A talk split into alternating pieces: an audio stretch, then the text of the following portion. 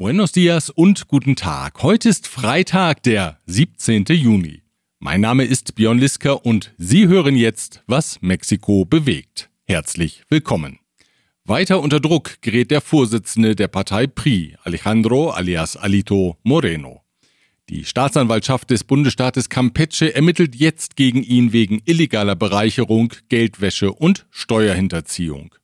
Weil die PRI nun allmählich in Existenznot gerät, wir hatten an dieser Stelle in der vergangenen Ausgabe auf das mögliche Untergangsszenario hingewiesen, haben sich die Altvorderen zurückgemeldet und drängen Alito, den Parteivorsitz abzugeben. Er steht, das ist auch Ihnen klar, für dunkle vergangene Zeiten, nicht für den Aufbruch in eine strahlende Zukunft. Zehn ehemalige Parteivorsitzende trafen sich am vergangenen Dienstag mit Moreno in der Parteizentrale in der Insurgentes Norte, um die schwierige Situation zu erläutern.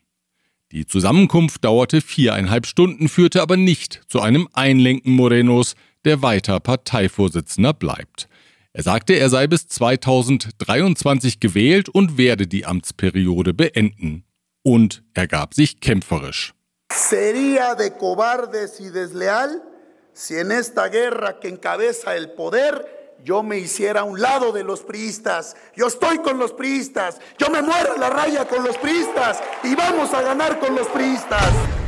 An der Parteizentrale hängt eine große bedruckte Plane mit den Worten Somos el pueblo de México hecho partido. Ein natürlich völlig realitätsferner Spruch, aber Alito scheint sich in dieser realitätsfernen und nostalgischen Welt gerade einzurichten. Dabei, das ist allen Beobachtern klar, steht der Vorsitzende mit dem Rücken zur Wand. Der Sturm, der ihn erfasst hat, kommt von ganz oben.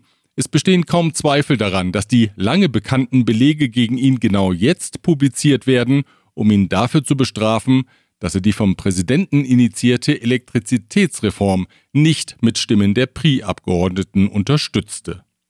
Nicht wenige politische Beobachter vermuten, dass der Präsident, dessen politische Karriere in der PRI begann, die Reste der Partei der Morena einverleiben will, die manchen schon als PRI 2.0 gilt. Der Sturm für Alito jedenfalls dürfte so schnell nicht vorübergehen. Diese Ausgabe erreicht sie mit der freundlichen Unterstützung der folgenden Unternehmen. Global Mobility Partners, Ihr Spezialist für Umzüge von und nach Deutschland. Store KM, die Online-Plattform für Elektrokomponenten und Werkzeuge nach VDE-Vorschrift. Evonik, ein weltweit führendes Unternehmen der Spezialchemie. Kernliebers, der globale Technologieführer für hochkomplexe Teile und Baugruppen mit den Schwerpunkten Federn und Standsteile. Chloemecom, Technologien für die Automatisierung und die Energieverteilung in der industriellen Anwendung. Die Links zu den Homepages der Unternehmen finden Sie auf mexikopodcast.info. Mexiko will sich verpflichten, nun doch stärker auf erneuerbare Energien zu setzen. Konkret soll der staatliche Energieversorger CFE die Sonnenenergie stärker als ursprünglich geplant zur Energieerzeugung nutzen. Hierfür sollen private Anbieter eingebunden werden. Wie das genau aussehen soll, ist aber bisher nicht bekannt. Offenbar kam die Zusage auf Druck der US-Regierung zustande. Am Montag war erneut der Sonderbeauftragte für Klimaschutz der US-Regierung John Kerry zu einem Gespräch mit Präsident Andrés Manuel López Obrador nach Mexiko gereist, um über die Energie- und Umweltpolitik zu sprechen. Es ist bereits das vierte Mal, dass Kerry zu Gesprächen mit dem Präsidenten nach Mexiko kommt. Washington hatte sich wiederholt besorgt über die Energiepolitik des südlichen Nachbarn geäußert, die auf fossile Energien setzt. Gegenüber der Presse betonte Kerry auf dem Zocalo vor dem Präsidialpalast, auch Mexiko trage Verantwortung für den Schutz des globalen Klimas. Ein Lynchmord im Bundesstaat Puebla hat landesweit für Entsetzen gesorgt. Er geschah am Abend des vergangenen Freitag in der Gemeinde Papatlasolco nahe dem Städtchen Huauchinango. Opfer war der 31-jährige Anwalt und Mitarbeiter einer Abgeordneten im Bundesparlament, Daniel Picasso. Er war in der Region mit einer weiteren Person mit dem Auto unterwegs, um Verwandte zu besuchen und hatte sich offenbar verfahren, als ihn ein aufgebrachter Mob aus dem Auto riss. Der zweiten Person gelang es zu entkommen. Die Menschen glaubten offenbar, dass Daniel Picasso mit dem Auto in der Region unterwegs war, um Kinder zu rauben. Ein Phänomen, das in rückständigen Regionen immer wieder vorkommt. So hatte erst wenige Tage zuvor eine anonyme Nachricht für Anspannung in der Region rund um Huauchinango gesorgt, in der eine Frau davon berichtete, dass Kinder geraubt worden seien. Die Nachricht verbreitete sich über WhatsApp in der Bevölkerung. Sí, es verdad, acaban de cerrar ahorita el paso acá en la gallera porque al parecer este, la camioneta que se llevó a los niños aún no sale de, de Coamila, entonces la andan buscando. In Bauchinango sorgte das für Nervosität und als Bewohner Daniel Picasso beschuldigten, Kinder rauben zu wollen, wurde er zunächst geschlagen und dann bei lebendigem Leibe verbrannt. Direkt beteiligt waren offenbar 30 Personen, Medienberichten zufolge schauten 200 Dorfbewohner dem Geschehen zu. Polizei und Rettungskräfte wurden erst auf den Dorfplatz vorgelassen, als der Mann verbrannt war. Nach Angaben von Pueblas Regierung wurden zwischenzeitlich fünf Männer festgenommen, die den Mob angeführt haben sollen. Die Regierung von Puebla teilte ebenfalls mit, dass im Jahresverlauf in dem Bundesstaat elf Lynchversuche registriert worden seien. Für Unruhe haben am Montag Bilder aus der Stadt San Cristobal de las Casas im Bundesstaat Chiapas gesorgt. Sie zeigen, wie in der bei Touristen beliebten Stadt eine Gruppe bewaffneter Männer mit vermummten Gesichtern durch die Straßen des Stadtnordens patrouilliert und wiederholt in die Luft schießt. Sicherheitskräfte sind auf den Bildern nicht zu sehen. Bei den Männern soll es sich um Mitglieder der Bande Los Motonetos handeln. Wie brutal Mitglieder der Bande vorgehen, zeigte sich im Februar, als eines der Bandenmitglieder das Motorrad der Hotelangestellten Paula Ruiz in San Cristobal raubte. Die Frau fotografierte den Täter, der die Pistole auf sie gerichtet hatte, woraufhin der ihr in den Kopf schoss und die Mutter von vier Kindern tödlich verletzte. Das Foto führte später zur Festnahme des Täters. Von den knapp 13.000 Stellen für Mediziner, die die Regierung, wie berichtet, auf einem zentralen Internetportal ausgeschrieben hatte, sind 4.500 besetzt worden. Nach Angaben von Gesundheitsminister Jorge Alcocer seien zwar 11.000 der 21.000 Bewerber zu einem Vorstellungsgespräch eingeladen worden, doch viele von ihnen seien nicht erschienen, so der Minister. Weil die Bewerbungsphase am gestrigen Donnerstag auslief und noch viele Stellen unbesetzt sind, will die Regierung weitere Bewerbungsrunden durchführen. Wir kommen zur Wirtschaft. Das Arbeitsministerium räumt den Unternehmen nun eine Frist von 30 Tagen ein, um Beanstandungen nach Betriebsinspektionen durch Mitarbeiter des Ministeriums zu korrigieren. Ursprünglich sollten es nur fünf Tage sein, doch die Dachverbände der Unternehmerschaft hatten das als völlig unrealistisch kritisiert.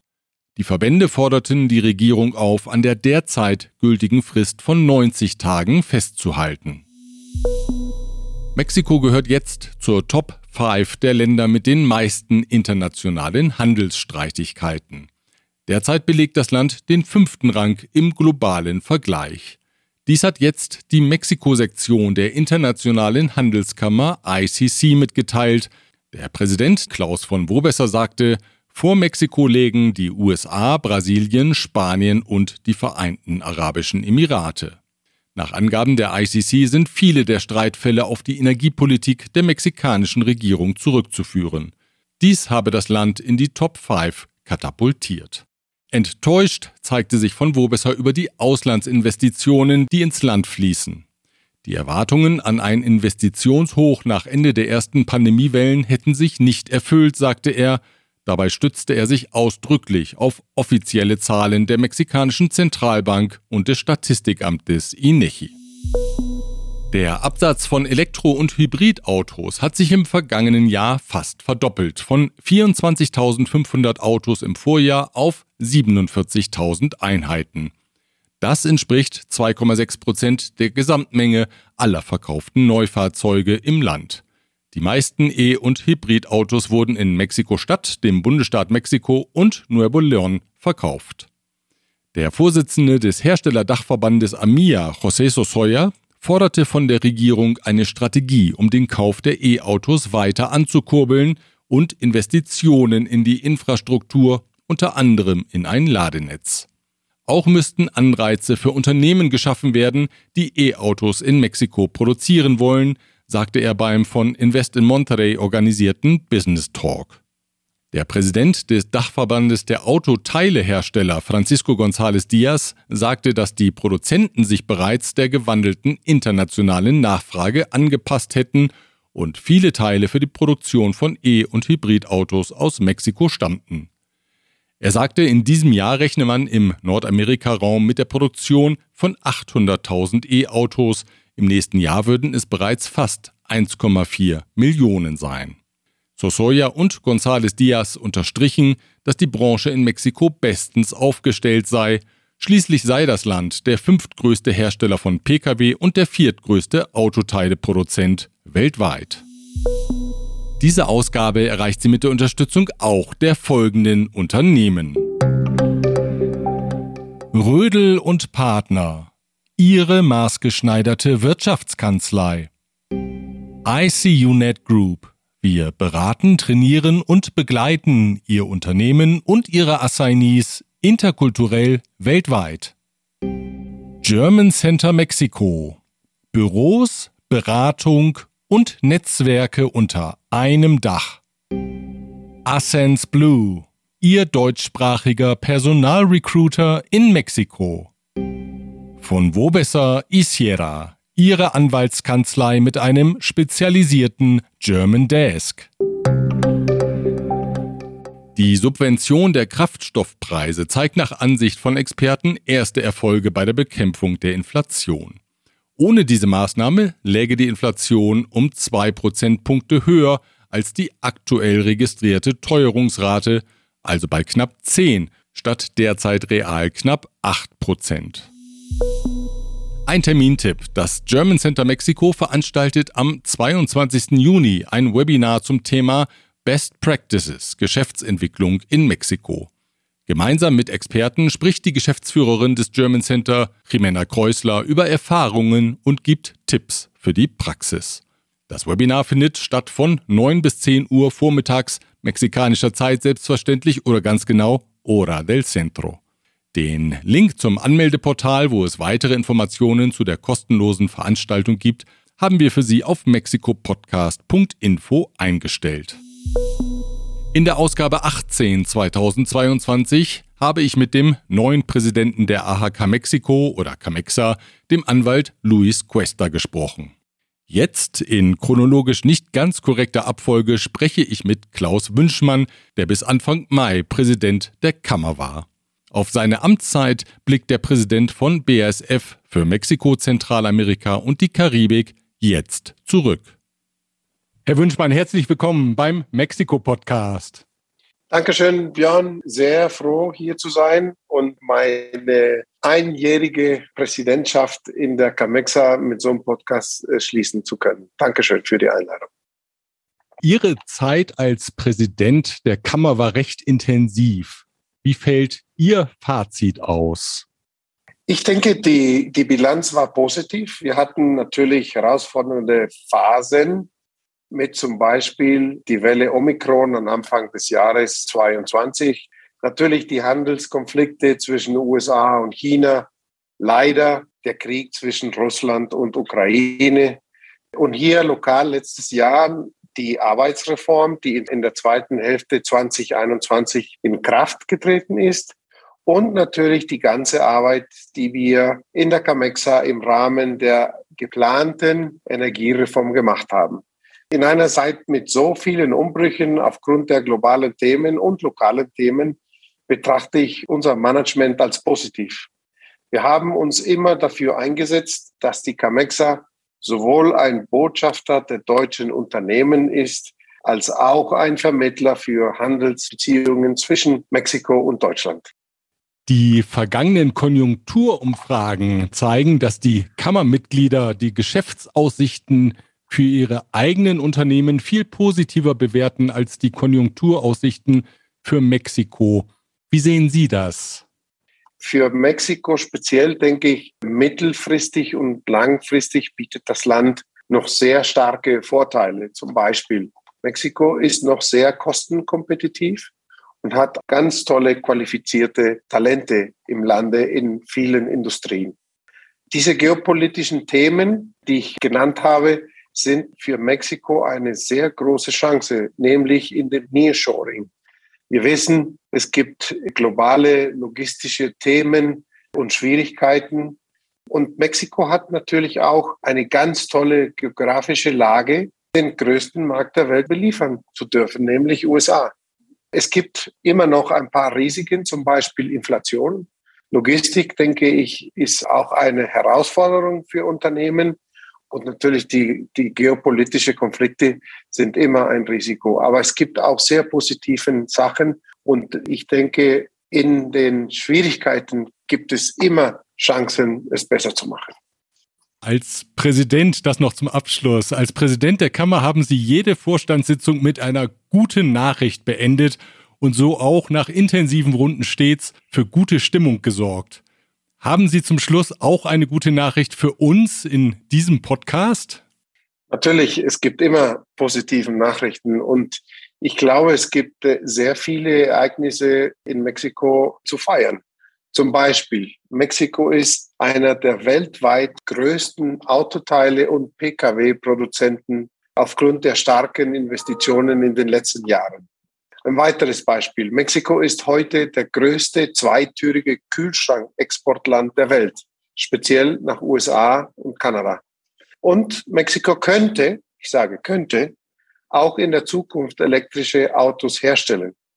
Und auf diese Weise kann Mexiko weiter wachsen und sein Potenzial in der Fertigung und Produktion zeigen. Und TEMEC bietet auch für die Zukunft Wachstumspotenzial für Mexiko und es ist ein bisschen eine Versicherung für das Land. Äh, dann zum Schluss möchte ich etwas ein bisschen anders dazu sagen. Verwenden Sie Ihre Energie nicht, um sich Sorgen zu machen und negativ zu sein, sondern verwenden Sie Ihre Energie, um zu glauben und positiv zu sein. Vielen Dank, Herr Wünschmann, für diesen optimistischen Ausblick. Dankeschön und alles Gute. Klaus Wünschmann übrigens verlässt Mexiko im Sommer und geht für BASF nach Brasilien. Wir wünschen einen guten Start in Sao Paulo und sagen Tudo de bom.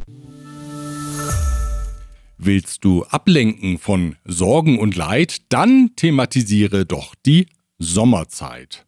Der Spruch könnte aus einem politischen Handbuch für simple Gemüter stammen, aber mal ehrlich, er funktioniert immer und überall.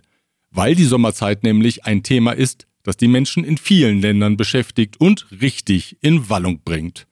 Schon die Musik zu Paulchen, dem rosaroten Panther, fragte schließlich: Wer hat an der Uhr gedreht?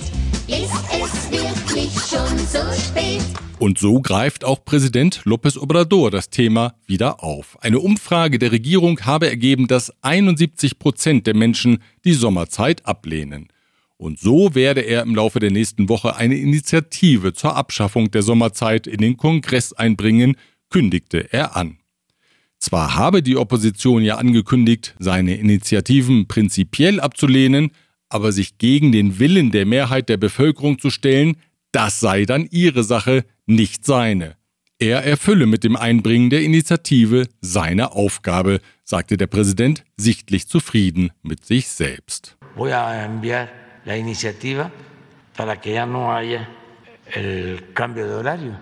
Si no quieren votar este, o la rechazan, pues ni modo, pero ya cumplí. Das ist wieder ein geschickter Schachzug, der für die Opposition zur Unzeit kommt.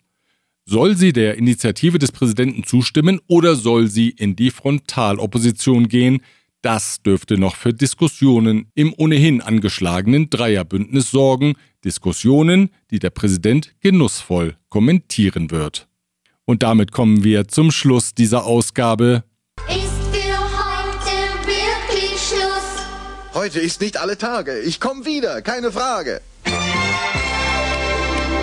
Und zwar am nächsten Freitag. Ich freue mich auf Sie. Bis dahin.